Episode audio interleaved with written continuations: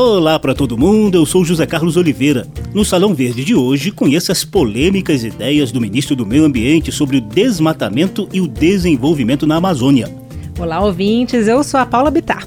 O ministro e os deputados travaram um debate tenso aqui na Câmara com direito a divergência de números e a bate-bocas. Salão Verde, o espaço do meio ambiente na Rádio Câmara.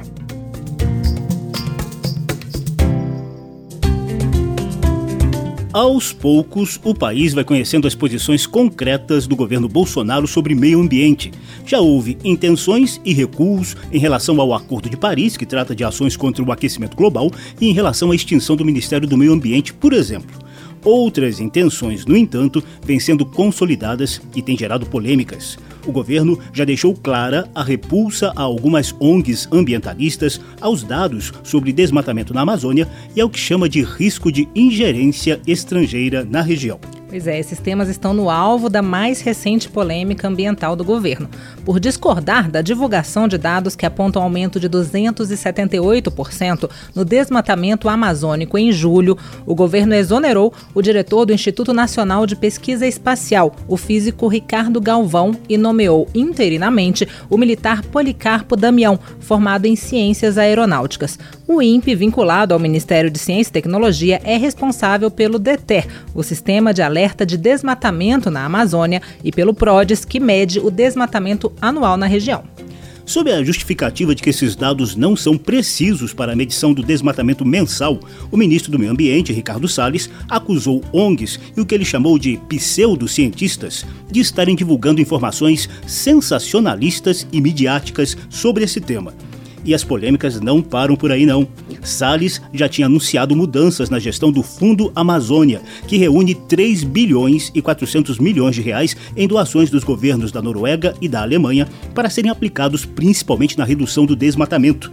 O discurso de soberania nacional tem prevalecido nos argumentos do ministro. Atendendo a convite das comissões de Meio Ambiente e de Integração Nacional e Amazônia da Câmara dos Deputados, o ministro Ricardo Salles tentou esclarecer alguns pontos polêmicos.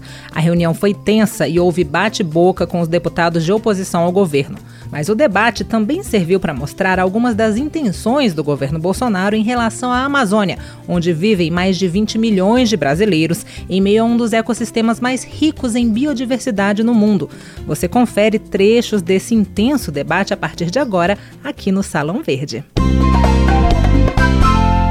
o ministro convidado. Respeite o nosso convidado. E eu, como paulista, me orgulho dos bandeirantes. Respeite o ministro. Eu só estou dizendo. sabe se defender a palavra. Respeite. Esse foi um dos bate-bocas ao longo de duas horas de debates entre deputados e o ministro do Meio Ambiente em 7 de agosto na Câmara.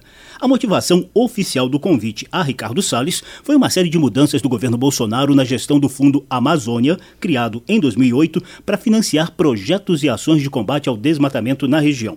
Até agora, esse fundo, que é administrado pelo BNDES, um banco brasileiro de financiamento público, já arrecadou 3 bilhões e 400 milhões de reais, sendo que 94% dos recursos foram doados pela Noruega e cerca de 5% pela Alemanha. A Petrobras também contribuiu com meio por cento do total, Paulinha.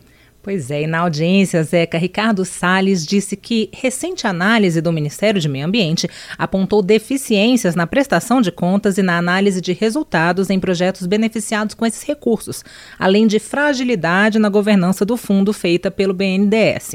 O ministro disse que a partir de agora, o uso do Fundo Amazônia deve estar alinhado à aplicação de recursos públicos na região, de acordo com os interesses do governo brasileiro e não de governos estrangeiros ele só deve ser analisado e aplicado à luz do que interessa ao Brasil, ainda que seja uma origem de doação estrangeira. Porque se assim não for, nós não estamos falando de doação e sim de colocação condicionada de recursos, que me parece não ser o caso. E se for esse o caso, talvez seja o caso de refletir que não nos interessaria, até por um montante tão inexpressivo diante da necessidade de uma região tão grande, sofrer ingerências internacionais. Salles, que já havia levantado a hipótese de usar os recursos do Fundo Amazônia para indenizar representar proprietários de terras em áreas ambientalmente protegidas na região, afirmou que o incentivo a atividades econômicas sustentáveis e a regularização fundiária também fazem parte dos objetivos do fundo. Disse ainda que a Noruega, a principal doadora do Fundo Amazônia, permite a caça de baleias e a exploração de petróleo no Ártico, lá no Polo Norte, sem repúdio explícito de ambientalistas brasileiros. Com fortes críticas às ONGs ambientalistas, o ministro disse que o Fundo Amazônia parecia um mecanismo de distribuição de recursos a entidades que constroem narrativas distantes da realidade amazônica. Salles disse ter visitado reservas extrativistas no Acre e uma área dos índios Cinta Largas, em Roraima, nas quais as populações queriam viabilizar atividades econômicas, mas eram inviabilizadas pelas ONGs. Já o deputado Edmilson Rodrigues, do PSOL do Pará e um dos organizadores do debate na Câmara, rebateu esses argumentos, lembrando que os principais projetos financiados pelo Fundo Amazônia são do poder público. Do total de recursos liberados até agora, 31% foram para governos estaduais, 28% para o governo federal e quase 1% para as prefeituras da região. As ONGs receberam 37% dos recursos do fundo, Edmilson Rodrigues apontou contradição no discurso de soberania nacional do governo Bolsonaro diante da aproximação com os Estados Unidos de Donald Trump. Então, realmente, cria-se um fantasma, o que é muito contraditório quando a gente tem um governo que tenta entregar a base de Alcântara, um presidente que declara que o seu amor pelos Trump aumenta cada dia e que diz que quer o seu filho, o embaixador, para que a exploração mineral em terras indígenas oeste do Pará possa ser realizada, que se consiga investidores, parceiros. Então, como é então que se cria nas ONGs os inimigos estrangeiros quando a gente sabe que há um controle estatal e que os projetos passam por um órgão importante e sério como o BNDES. A deputada Bia Kisses, do PSL do Distrito Federal, saiu em defesa do ministro ao citar uma ação popular movida em Brasília contra irregularidades no uso de recursos do Fundo Amazônia muitas provas robustas que constam dessa ação popular têm sido corroboradas agora por uma análise mais criteriosa do governo na questão dos recursos direcionados para ONGs. Ainda em relação ao Fundo Amazônia, o ministro do Meio Ambiente disse que o atual comitê orientador deve ser transformado em órgão consultivo.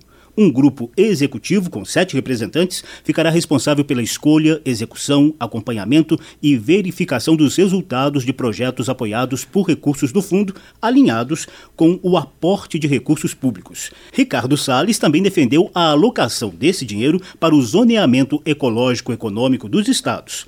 O ZEE é um mecanismo de gestão ambiental que tenta viabilizar o uso sustentável dos recursos naturais em determinada área definida pelo poder público. Salão Verde. Outro tema debatido por deputados e pelo ministro do Meio Ambiente foi o desmatamento na Amazônia. Ricardo Salles voltou a criticar o que chamou de manipulação de ONGs e pseudocientistas quanto ao índice de 278% de desmatamento na Amazônia em julho. Ele negou que o Brasil queira esconder dados do INPE, mas ressaltou que as medições mensais de desmatamento deverão se basear em um futuro sistema de imagens de alta resolução, com precisão de 3 metros e tempo real. Digo com todas as letras e toda franqueza: grande parte dessa repercussão negativa tem se originado aqui dentro. São entidades ambientalistas, ONGs e pseudocientistas que fazem, estão fomentando isso lá fora para, de maneira reversa, pressionar o país de, de fora para dentro. E isso sim é uma grande responsabilidade. Não está correto disseminar informação de que o Brasil não preserva o seu meio ambiente, tampouco na região da Amazônia. Não foi o órgão permanente, o INPE, enquanto instituição, que é respeitada e deve ser respeitada, não foi o INPE que fez essas interpretações sensacionalistas e, e midiáticas. Foram aqueles que manipulam essas informações para criar factoides, para criar impacto na imprensa e, quem sabe, conseguir mais doações das ONGs estrangeiras para os seus projetos pessoais. Ricardo Salles foi contestado pelo deputado Camilo Capiberibe, do PSB do Amapá. O senhor diz, ministro, que revistas como Science, Nature, The Economist estão sendo enganadas por pseudocientistas, por manipuladores. O senhor acredita mesmo no que o senhor está falando? O senhor acha que essas revistas todas aqui estão sendo enganadas? Que elas não têm instrumento nenhum de checagem? que seria fake news o aumento do desmatamento na Amazônia, é preciso levar o seu posto com seriedade, ministro. O senhor chamou agora há pouco o Fundo Amazônia de inexpressivo. 3,4 bilhões de reais. O senhor acha realmente que isso é uma quantidade de recurso inexpressivo, ministro? Que esse recurso não faz diferença? Geológicas. Novidades e curiosidades sobre a dinâmica do planeta e da natureza. Geológicas. Dia após a audiência com o ministro do Meio Ambiente, Ricardo Salles, na Câmara dos Deputados, o IPCC, painel intergovernamental sobre mudanças climáticas, divulgou um novo relatório com as descobertas científicas mais recentes sobre o aquecimento global. A Amazônia aparece em destaque nesse documento da ONU por sua posição estratégica nas metas globais de reduzir os gases do efeito estufa e de limitar o aumento da temperatura do planeta em 1,5 graus Celsius. O relatório ressalta um alerta que já foi feito por vários cientistas. Se o desmatamento na Amazônia atingir 40% da floresta, pode-se chegar a um ponto irreversível de recuperação da vegetação, devido aos reflexos do desmatamento no ciclo climático da região. Como é uma área muito extensa, a repercussão da degradação florestal amazônica tem reflexos no mundo inteiro. Os cientistas também avaliaram o impacto do processo de desertificação que tende a aumentar em várias áreas climáticas. Aqui no Brasil, por exemplo, há a previsão de agravamento da escassez de água no semiárido. O relatório mostra que 8% das terras no Brasil já sofrem alguma forma de degradação relacionada ao processo de desertificação. No bioma Caatinga, que prevalece no Nordeste brasileiro, esse índice de degradação chega a 50%.